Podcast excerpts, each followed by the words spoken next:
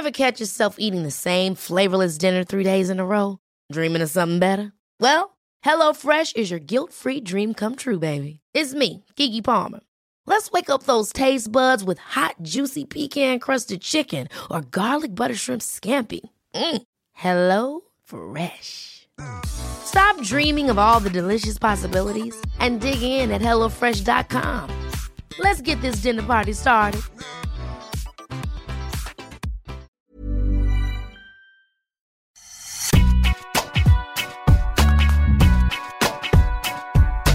Bonjour à tous et bienvenue dans Deep Impact avec, bien sûr, Arnaud Di Pasquale. Comment ça va, Arnaud? Salut Antoine, ça va très bien, merci. C'est l'avant-dernière émission. On approche de la fin de la saison à grands pas. On fera bien sûr une émission bilan de la saison 2021. C'est parti pour le warm-up, le sommaire de cette émission avec dans le premier set la Coupe Davis et la déception qui nous habite, tant par le format que par le résultat de l'équipe de France. On va revenir là-dessus sur le premier set. Et puis, dans la deuxième manche, nous traiterons de la, de la présence plus qu'improbable de Novak Djokovic à l'Open d'Australie. Seulement deux sets cette semaine. Mais le premier set est la Coupe Davis, la France d'abord, qui ne passe pas la phase de poule après une timide victoire face à la République tchèque. Le premier jour et une défaite face à la Grande-Bretagne. Euh, bizarrement, la défaite fut plus encourageante que la victoire. Euh, contre la Grande-Bretagne, Manarino a perdu contre Dan Evans, Rinderknecht face à Cameron Norrie. Déjà, pour commencer, Arnaud, est-ce que c'est normal sur le papier cette défaite face à la Grande-Bretagne selon toi? Bah, Là, par rapport à l'équipe qu'on présente, j'ai le sentiment, je ne sais pas ce que tu en penses, qu'on est plutôt à notre place. Mmh. Que ça aurait été euh, plutôt une surprise. Donc, est-ce qu'on peut parler de déception? La déception, elle est globale sur, tu l'as très bien dit, euh, dans ta présentation, euh, sur le format global de la Coupe Davis. En revanche, après, si on s'attarde justement euh, à l'analyse des matchs euh, face à la Grande-Bretagne.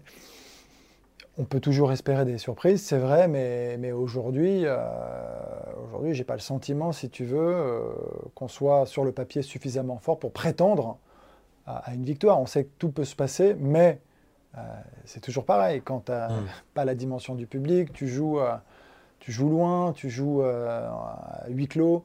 C'est pas, c'est pas, c'est pas des conditions, si tu veux, qui vont favoriser, qui vont encourager euh, le fait de sublimer. Alors, il y a la notion du drapeau qui peut permettre déjà de te, de, te booster et, de, de, jouer peut-être à un niveau supérieur à celui que tu as l'habitude de jouer d'habitude.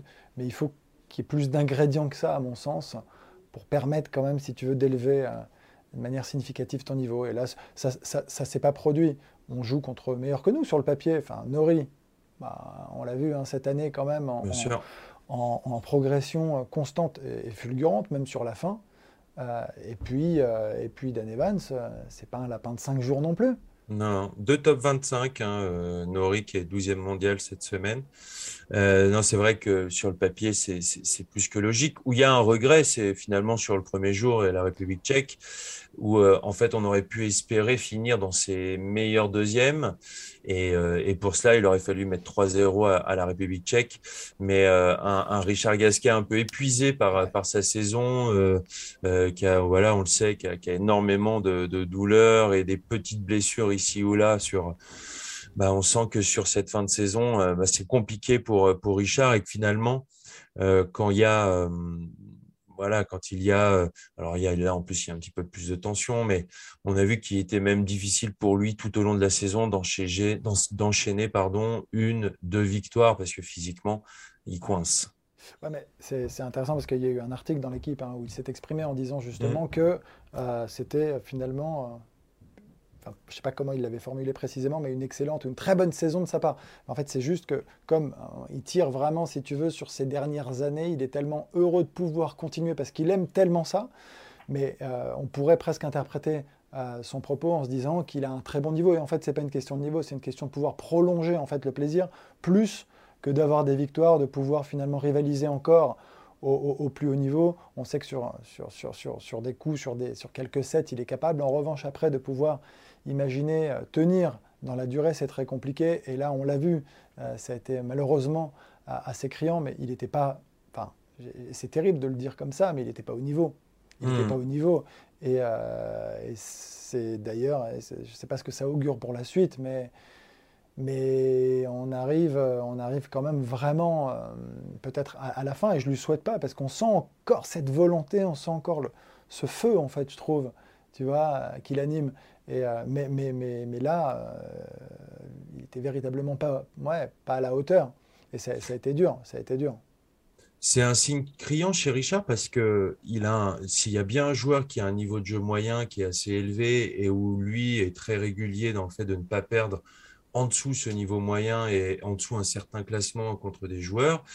là, pour lui, c'est quand même, c'est pour ça que je, dis que c'est criant et que c'est un signe qui est quand même, voilà, il faut être un petit peu alarmé parce que euh, quand, euh, quand un joueur comme Richard Gasquet, avec sa régularité et avec son expérience, qui sait ce qu'il faut pour battre des joueurs jusqu'à un certain niveau, mm. euh, je trouve que c'est voilà, il faut, c'est pas à prendre à la légère. Et en tout cas, j'espère que bah, déjà la, la, la, saison hivernale va lui faire du bien au niveau du repos.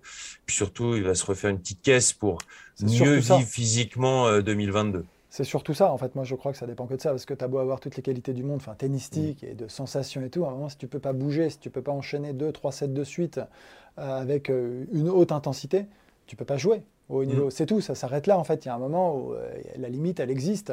Tu peux bien sentir la balle, tu peux te sentir bien dans ta tête, mais si physiquement, tu n'es pas capable d'enchaîner, c'est impossible de, prétendre, si tu veux, à des ambitions élevées. Point. Tu vois, c'est et puis en même temps, c'est la vie, c'est normal. Et alors, mm. quand c'est alarmant, enfin, il n'y a rien de grave parce que non, bien sûr. Sa, carrière, enfin, sa carrière est fantastique. Pas commencer à parler au, passé, mais il est plutôt derrière que devant.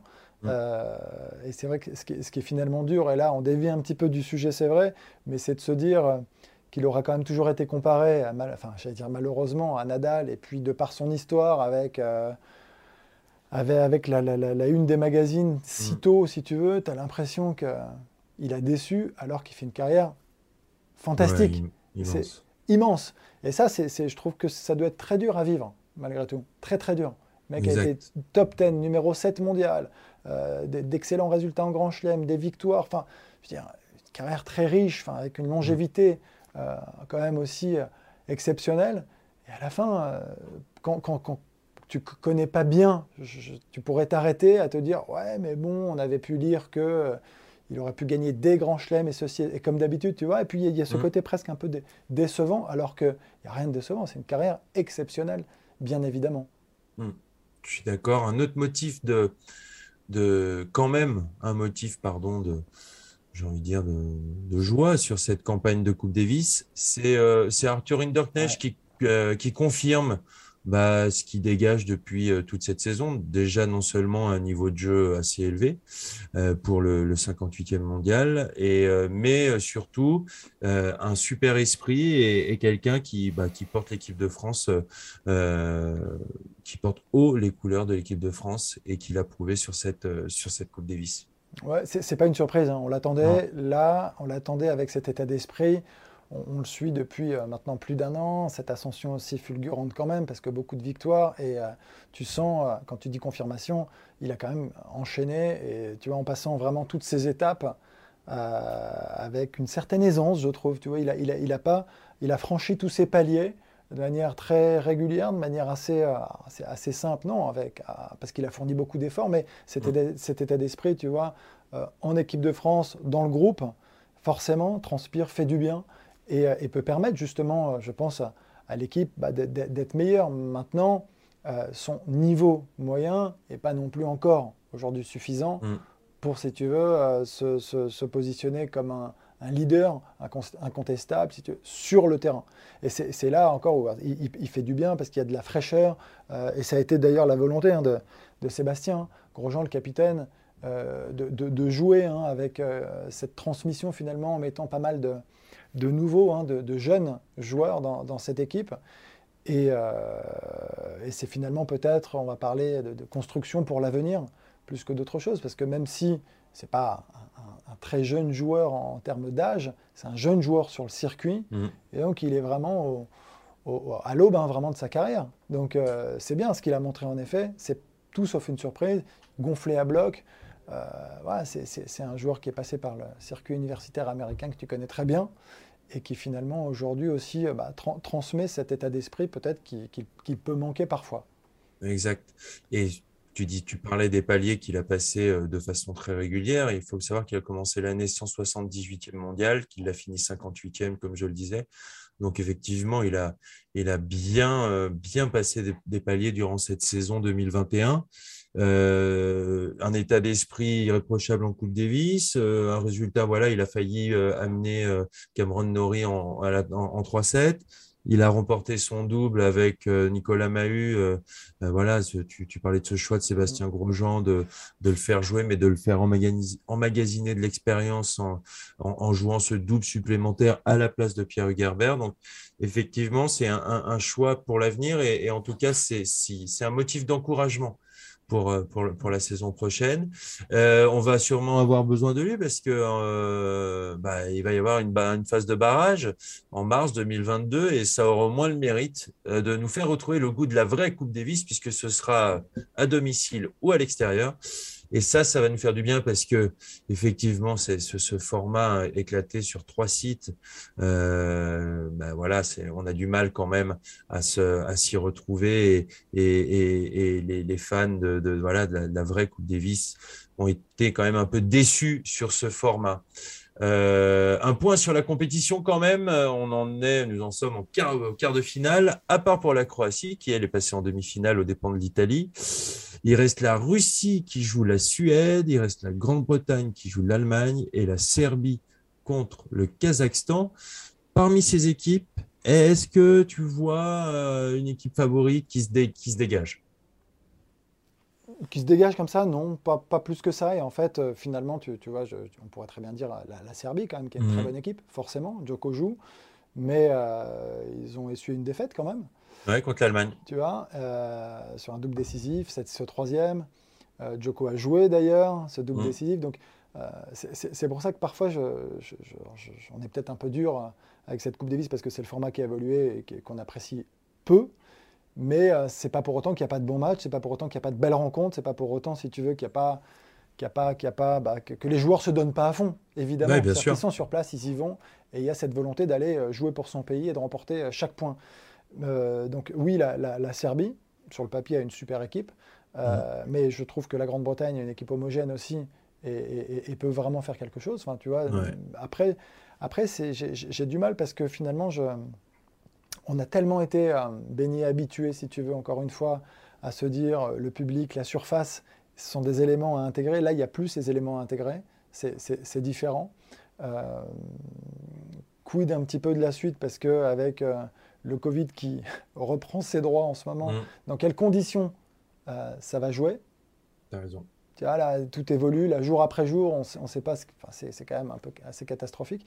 Mais euh, écoute, euh, je, m'en veux un peu parfois parce que je me dis que je, suis assez presque malhonnête. Je me dis il faut, il faut donner la chance au produit et j'arrive pas à lui donner. Tu vois? Il y, y, a ce truc un petit peu qui, où je m'exaspère moi-même. Euh, parce que je, ouais, je, je, je, je, devrais quand même accepter, si tu veux, bah, que ce soit maintenant comme ça, parce que ça a été voté, parce que c'est parti et qu'il faut bien euh, suivre et, couvrir euh, l'événement d'une certaine manière. Mm. Mais j'ai tellement de déception en moi que j'ai du mal à me prendre au jeu. Alors je crois que je ne suis pas le seul, hein, ça va, j'ai l'impression qu'on est nombreux à, à partager euh, quand tu vois la, tristesse de l'entrée des joueurs, les hymnes, ça fait beaucoup, tu vois, tu sens que c'est plombant, c'est pas, pas un truc, à l'inverse, qui doit normalement donner envie à, tout le monde de regarder, et quel que soit justement presque le pays, même si tu regardes évidemment ta nation plus que les autres, mais là, il y a quand même euh, une dévalorisation euh, terrible, cruelle, je trouve, de, la compétition, et je ne sais pas si les instances ont décidé d'ailleurs de rediscuter j'espère, que ça va mobiliser un petit peu euh, tous les acteurs qui sont un petit peu à, la tête de, des décisions, parce qu'il euh, va falloir quand même la faire évoluer. Je ne crois pas que ça, puisse, que ça puisse rester en l'état. là, j'ai vraiment du mal à, me dire ça, tu vois, en me projetant. Eh bien, on va passer au deuxième set. Et Novak euh, Djokovic sera-t-il en Australie? Euh, Donc, en marge de la Coupe Davis, la saison 2022, bien sûr, se prépare. Le calendrier se structure. Les conditions d'accueil bah, tombent les unes après les autres, notamment en Australie, qui impose une quarantaine de 15 jours si votre parcours vaccinal euh, n'est pas complet, ce qui est le cas du numéro un mondial, Novak Djokovic. Euh, le père du Serbe, Srdjan Djokovic, a laissé entendre sur une TSF que Djoko ne serait pas à Melbourne le mois de janvier prochain. Il dénonce même un chantage de l'organisation. Est-ce que tu, est-ce qu'il ne va pas trop loin quand il dit cela? Euh, écoute, c'est pas un chantage de l'organisation, c'est c'est le règlement de l'organisation. C'est pas un chantage, c'est pas dirigé contre lui, c'est pas dirigé contre deux trois joueuses, deux trois joueurs. C'est c'est la même règle pour tout le monde. Et c'est une politique très stricte, de manière très globale, en Australie. Point. C'était mm. déjà euh, très compliqué l'année, enfin, en, début d'année. C'était déjà très compliqué. Euh, là, au regard de cette recrudescence du Covid, euh, on peut laisser, on peut imaginer euh, que les, le règlement se durcisse encore. C'est-à-dire que là, tu, parlais de, de, quarantaine. Euh, non, tu, tu, parlais, ouais, tu disais pour ceux qui n'avaient pas, pas le passeport vaccinal complet, hein, c'est ça. Exactement, il y a 15 jours de quarantaine dans une chambre d'hôtel sans sortir, ah, si jamais.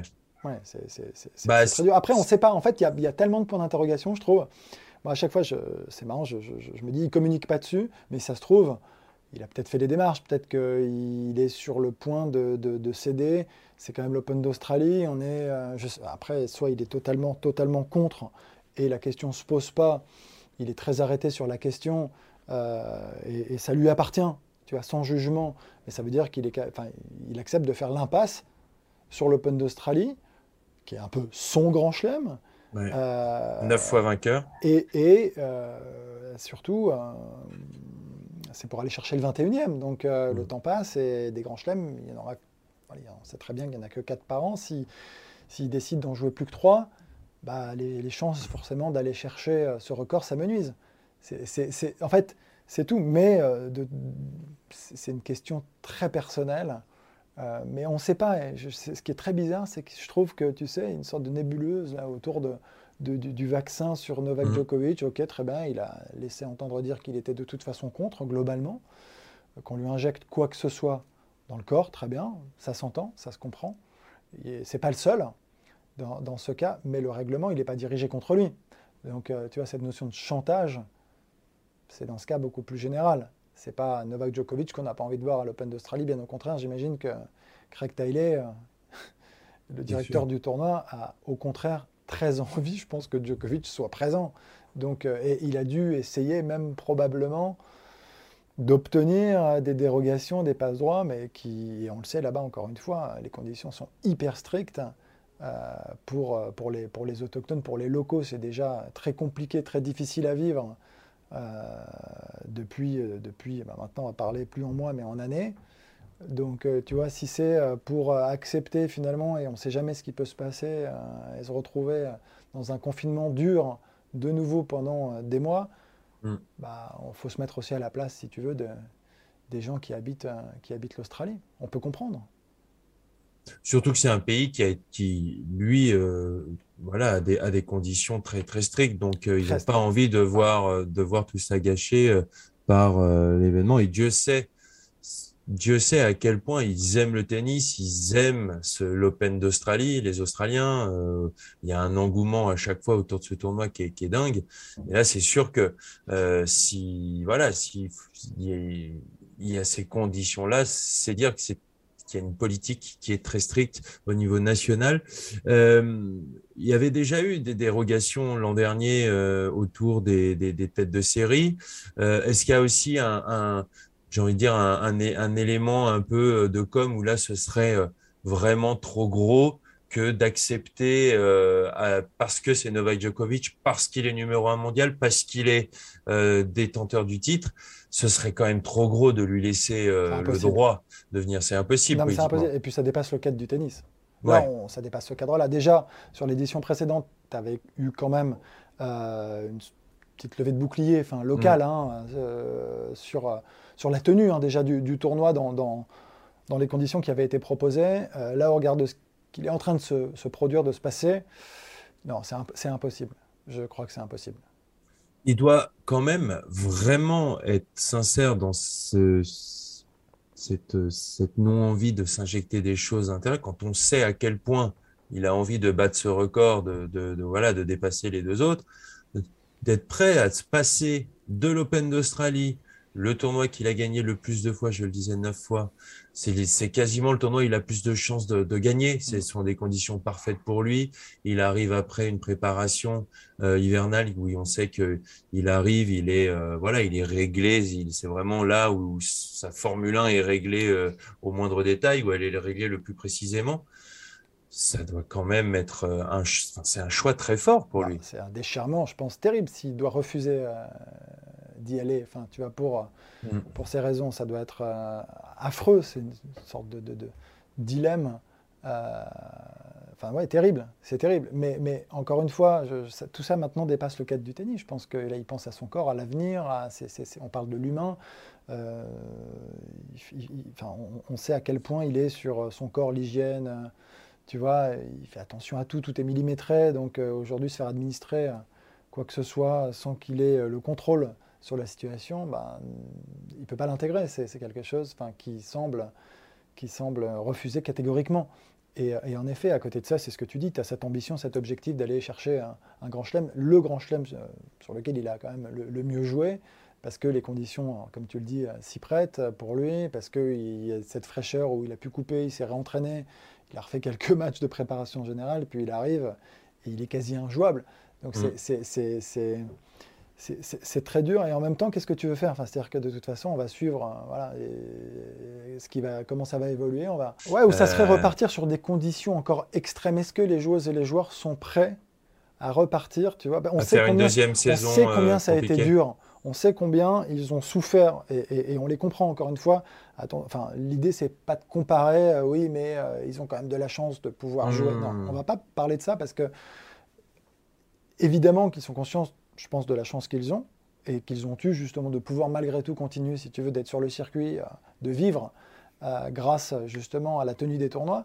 Mais, euh, mais les conditions, elles sont extrêmes. C'est-à-dire que si tu dois te faire, si tu dois te farcir comme la, la quarantaine sans t'entraîner dans ta chambre avec ton petit vélo d'appartement, 30 minutes, qu'on te dépose tes plats devant la porte, que tu fais ta corde à sauter, et que tu dois faire 15 jours comme ça, encore une fois, en termes de préparation, mentalement, c'est très compliqué. Euh, à quel moment, enfin tu vois, tu peux pas voir ni ton coach, ni ton préparateur physique. On sait très bien que sur ces tournées-là, en plus, tu pars très accompagné, c'est le début de l'année, tu es souvent nourri de, plein d'ambitions.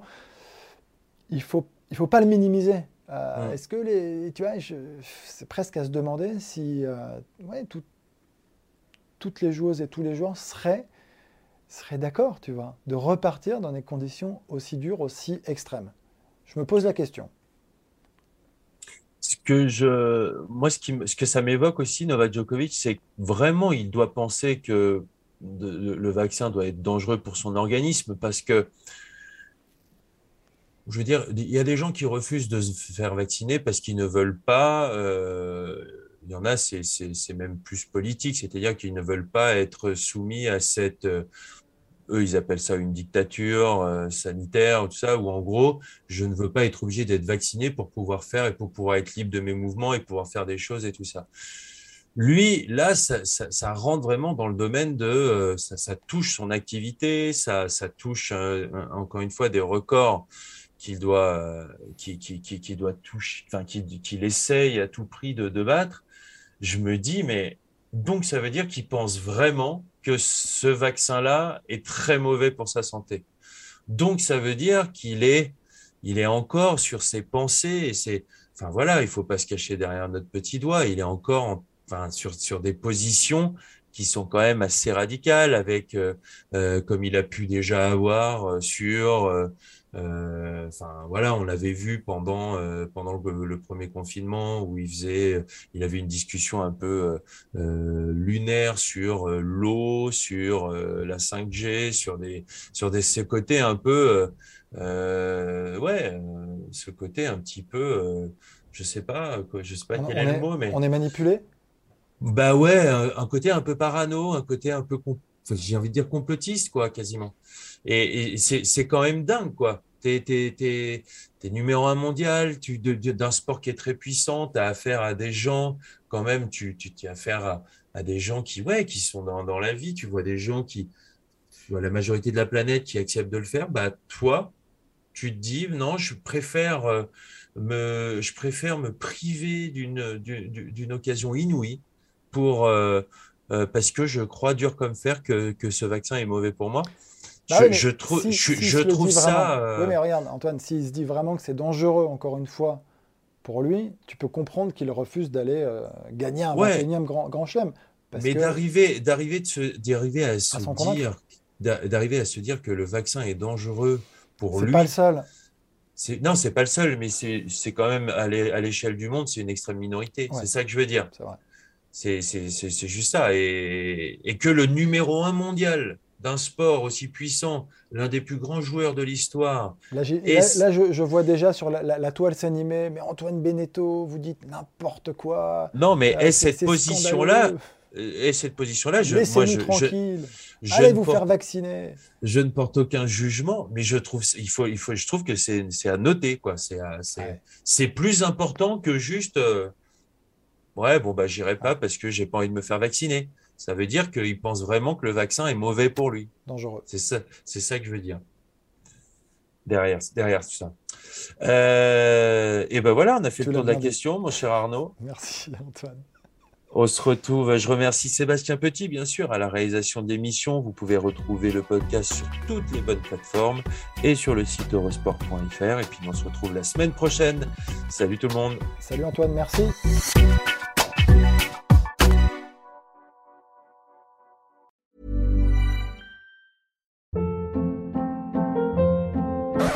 Hold up. What was that? Boring. No flavor. That was as bad as those leftovers you ate all week. Kiki Palmer here, and it's time to say hello to something fresh and guilt-free. Hello Fresh. Jazz up dinner with pecan-crusted chicken or garlic butter shrimp scampi. Now that's music to my mouth. Hello Fresh. Let's get this dinner party started. Discover all the delicious possibilities at hellofresh.com.